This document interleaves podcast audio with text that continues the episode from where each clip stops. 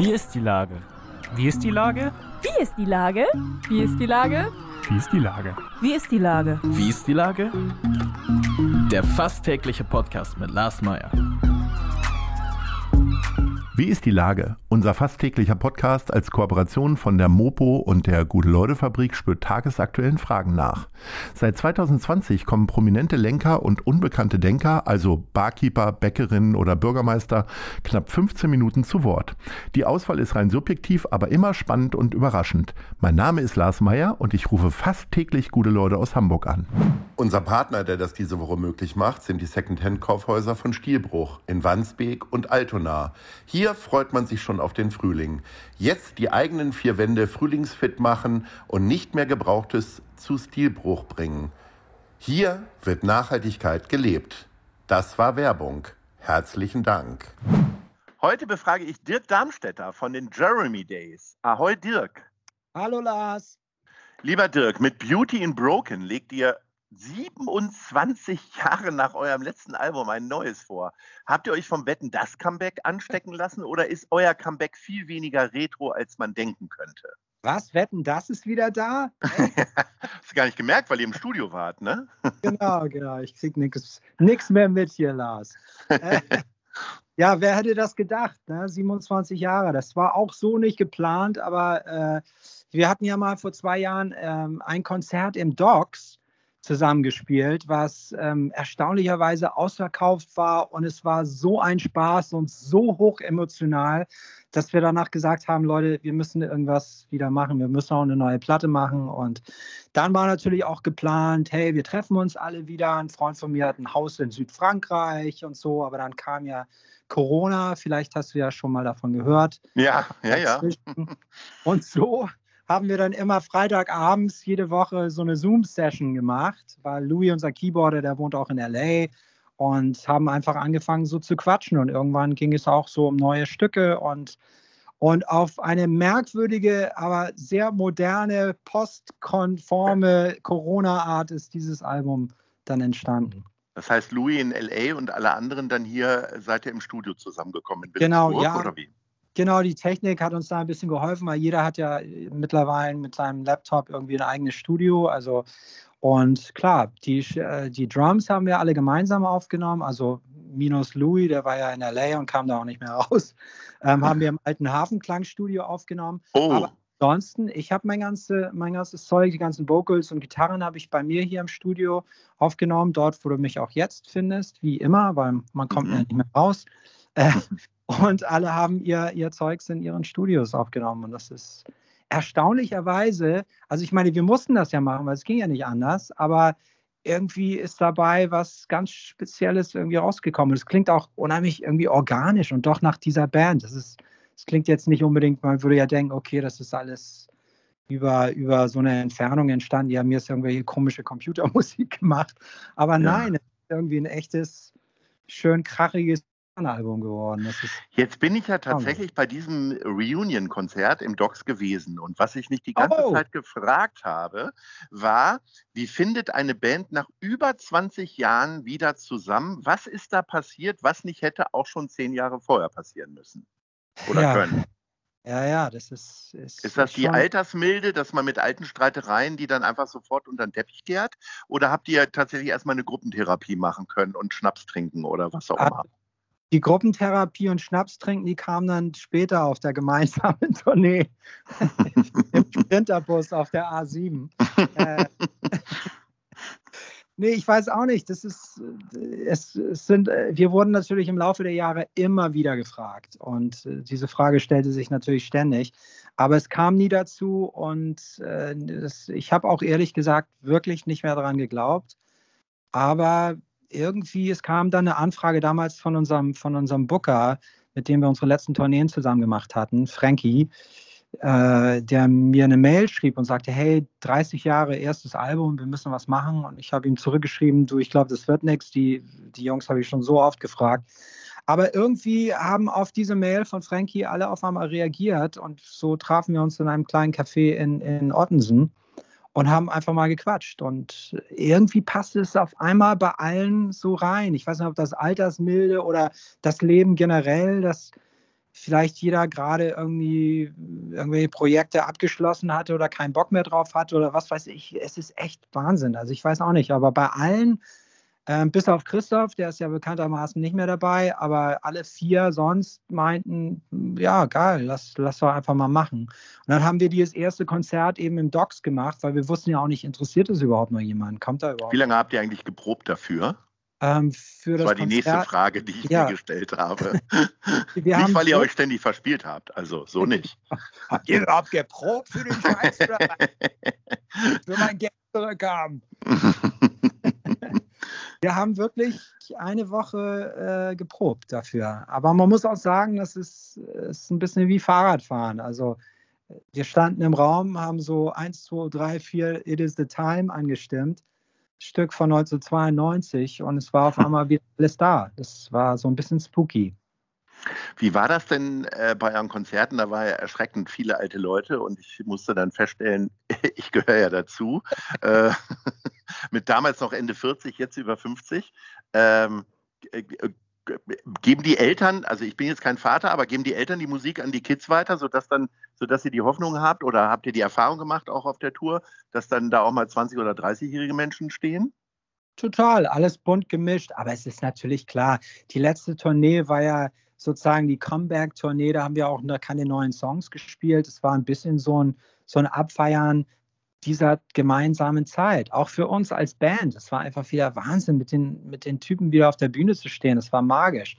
Und das ist natürlich klar, dass die Leute, die diese Zeit miterlebt haben, ähm, diese, diese Tickets auch als erste geholt haben. Das, wir haben uns ja gefreut, dass überhaupt das jemand interessiert und dass es dann auch noch so viele sind und wie die einfach drauf waren. Das war ja nicht nur in Hamburg so, das war überall, wo wir hinkamen, da war eine Emotionalität im Spiel. Das habe ich in meinem langen Leben und ich habe ja schon viele Konzerte seitdem gemacht. Aber das mhm. habe ich echt noch nicht erlebt gehabt. Das war der, der absolute Wahnsinn. Jetzt habt ihr euch persönlich ja erstmal wieder eingrooven müssen. Aber wie ist denn das nach über 20 Jahren? Hat ja jeder auch andere Musikerfahrungen gemacht, Lebenserfahrungen für die Texte und so weiter. Wie habt ihr das denn alles unter einen Hut bekommen? Ja, das ist ja eigentlich das Schöne, finde ich, dass, dass äh, ich sag mal, in unseren zehn Jahren als junge Männer in dieser Band, da gab es nur diese Band. Also wir haben nur für diese Band gelebt, nur für die Band geschrieben und nur für die Band geatmet. Und das wird irgendwann mal so ein Problem, weil du willst auch was anderes machen und ein anderes Leben führen. Und das haben wir dann eben auch mal gemütlich 30 Jahre machen können. Und jetzt kommen wir wieder zusammen mit dem ganzen Zeug und ähm, und das ist auch nicht mehr, es ist auch nicht 100 Prozent von Dirk Darmstädter oder Jörn Halbo. Das ist so ein, so ein, ja, ich weiß auch nicht, wie ich das sagen soll, aber so ein, so ein, so Bonus-Points, weißt du? Das ist einfach so, wow, das, das dürfen wir jetzt auch noch haben. Da ist auch so der Druck raus. Wir müssen jetzt nicht die Welt erobern und wir müssen jetzt nicht allen erklären, was für eine geile Band wir sind oder so. Wir haben einfach Spaß, wir machen unsere Songs und wir freuen uns, wenn Leute kommen und feiern das so ein bisschen ab. Und, und mit den neuen Stücken, ähm, das ist ja, da ist doch toll, wenn, wenn es verschiedenste Einflüsse gibt und äh, dass, dass wir so einen Sound haben als Band, auch nach 30 Jahren, das finde ich eigentlich Wahnsinn. Also ist wirklich erstaunlich, hätte ich auch nicht gedacht, aber eigentlich ist es egal, mit was jeder ankommt. Wenn wir es alle zusammen spielen, klingt es erstaunlicherweise nach den Jeremy Days. Von daher sind wir alle offen für, für alle möglichen äh, ich, Richtungen, die da von allen so reinstreuen und auch überhaupt Lebenserfahrungen. Und, und das ist, it's all good. Also, wie gesagt, ich, wahrscheinlich kommt es auch schon so rüber, dass du merkst, ein bisschen ist der Druck raus. Wir wollen, wir wollen Spaß haben und wir wollen einfach zusammen gucken, was für tolle neue Musik wir so sonst noch so schreiben können. Druck habt ihr ja tatsächlich ganz am Anfang eurer Karriere auch reichlich gehabt. Ich kann mich erinnern, als irgendwann in den 80ern Nena einen Nummer 1-Hit in Amerika hatte, äh, war man eigentlich latent von Plattenfirmenseite auf der Suche, wen können wir denn jetzt mal darüber schicken? Und da wart ihr natürlich auch noch als englischsprachige Band, der man nicht mal angehört hat, dass sie aus Deutschland kommen, auch durch deinen äh, fehlenden Akzent, äh, natürlich Favoriten. Da seid ihr euch auch im Reinen mit, ne? dass das vielleicht nicht ganz so geklappt hat, wie Sie das vielleicht mal alle vorgestellt haben? Ja, natürlich. Also ich meine, mit diesem Ganzen, dass alles nun klappen muss. Manche Sachen im Leben klappen, manche nicht. So ist das mhm. Leben. Äh, bei uns hat eine Menge geklappt, aber eine Menge ist auch krachend in die Hose gegangen. Und das ist Teil der, der Reise. Gibt es denn trotzdem, Entschuldigung, gibt es denn trotzdem etwas, wo ihr sagt, okay, das würden wir jetzt gerne diesmal besser machen? Also irgendwas, wo ihr sagt, das, ah, da, da, müssen wir nochmal korrigieren. Wahrscheinlich jetzt nicht Nummer eins in Amerika, ne? Also das, das, was wir dieses Mal besser machen wollen, ist, dass wir uns nicht alle die Haare ausreißen irgendwie und, und in, im Proberaum irgendwie nach, nach sechs Stunden Probe irgendwie anschreien und uns an die Gurgel gehen wollen die hatten Wahnsinn. Natürlich hat man Druck. Man ist jung, man spielt in der Band, die irgendwie weltweit veröffentlicht wird und hat auch noch ein bisschen Erfolg. Und viele Leute stehen auf der Matte und wollen was von einem, aber man will versuchen, man will ja eigentlich nur seine Musik und Kunst machen. Und das ist immer so ein, so ein, so ein Quantensprung und, und das ist nie einfach. Soll es auch gar nicht sein. Der Stress ist irgendwie, gehört ja dazu. Den haben wir auch angenommen. Aber dieses Mal ähm, geht es hauptsächlich um wirklich, ey, ich bin heilfroh, dass ich die Jungs wiedergefunden habe, dass wir überhaupt zusammen Musik machen. Und entweder wir machen auf eine entspannt, äh, coole Art Musik, die dann auch hoffentlich toll wird. Und meiner Meinung nach ist die Platte, die wir eben aufgenommen haben, echt eines der besten Platten, die aufgenommen. Das ist erstaunlich. Ich fasse es irgendwie selber nicht. Aber wenn wir das so durchziehen können, dass wir trotzdem dann einfach zusammen als Freunde eine gute Zeit haben und auch mit unserem Publikum einfach das, das, das auch so feiern können, ey, dann ist alles gut. Ich muss jetzt nicht mehr, ich muss kein Nummer 1 Hit in Amerika oder also ein Quatscher. Ich will, will gute Musik machen und mit meinen Jungs hoffentlich wieder bald wieder Konzerte spielen können. Jetzt äh, kommt ihr äh, in eine Phase mit eurem Album, wo äh, echt eine richtig beschissene Zeit nicht nur für die äh, Hamburger Kultur irgendwie hinter uns liegt. Also seit zwei Jahren passiert halt so gar nichts. Und jetzt kommst du jubilierend um die Ecke. Ich liebe deinen Optimismus dabei. Aber ähm, äh, warum ist das gerade jetzt passiert und wie, was für einen Blick hast du jetzt so auf die wirklich äh, ausgetrocknete Kulturlandschaft? Ja, das ist natürlich fatal. Die Landschaft, wie du schon sagst, ausgetrocknet ist ein gutes Wort. Es ist äh, so halb tot. Alle Kollegen, ob das nur Musiker oder Clubbetreiber oder auch Backliner, Lichttechniker, sind der Verzweiflung nahe und äh, denken darüber nach, ob sie Bäcker werden oder was weiß ich. Mein Schlagzeuger fährt irgendwie tagsüber einen Schulbus für behinderte Kinder. Also ich meine, es ist klar, es ist alles am Arsch. Es ist alles ganz, ganz, ganz schlimm. Aber was willst du denn machen? Also es muss doch irgendwie weitergehen. Diese, wir haben diese Platte gemacht. Es ist auch eine totale, letztendlich in dieser Zeit auch entstanden. Wir kamen ja gar nicht zusammen, um diese Platte zusammen aufzunehmen. Wir haben uns mit Zoom-Sessions äh, so äh, Digitalprobe slash Therapie-Session ähm, zwei Jahre über Wasser gehalten. Und jetzt ist sie da und wir sind stolz drauf ich warte doch jetzt nicht noch zwei Jahre, um diese Platte rauszubringen, bis vielleicht irgendwann mal wieder was. Es ist dann eine schönere Welt, wer weiß. Das muss jetzt raus, das ist eben so. Diese Platte ist auch ein, ein, ein Teil dieser Zeit, auch ein Teil der, der, der Scheiße. Also, sie heißt auch Beauty and Broken. Und diese mhm. Zeit ist auch broken. Das steht für so vieles. Diese Band war broken und ist jetzt wieder da. Und die Zeit ist natürlich, ist sie wir hätten uns das vielleicht auch anders vorstellen können, aber it is what it is und die muss jetzt raus. Und ähm, wer weiß, vielleicht, und ich, ich weiß es sogar definitiv bei den Rückmeldungen, die ich jetzt schon bekomme. Freitag kam ja unsere erste Single raus. Und was ich für Rückmeldungen äh, nun über YouTube oder was weiß ich, über Facebook oder über unsere Seite von Leuten, äh, die Leute sind, also ich habe noch nie so oft das Wort von gestandenen Männern, die mir schreiben und sagen, ich habe Pipi in den Augen. Hoffentlich nicht. ja, dass sie diesen ja. Song gehört haben. Das habe ich so oft jetzt gehört. Also es scheint die Leute schon irgendwie emotional zu treffen. Und dann, das ist doch gut. Dann haben wir doch unseren Job getan. Ich meine, es geht ja darum, dass wir gemeinsam irgendwie aus dieser Scheiße wieder rauskommen. Und ähm, ja. Jetzt hast du ja äh, tatsächlich die ganze Zeit bist du der Musik treu geblieben und konntest offensichtlich auch davon leben. Aber was wäre es denn gewesen, wenn dein Schlagzeuger Busfahrer äh, geworden ist? Äh, was wäre denn so dein Job außerhalb des Business gewesen? Hast du irgendwann mal einen Moment, wo du darüber nachgedacht hattest, mit äh, Rasenpflege anzufangen oder ähnliches? Rasenpflege, da wäre ich genau der Richtige für. falls ihr euren Rasen mal richtig durchgepflügt haben wollt, ruft Dirk Darmstädter.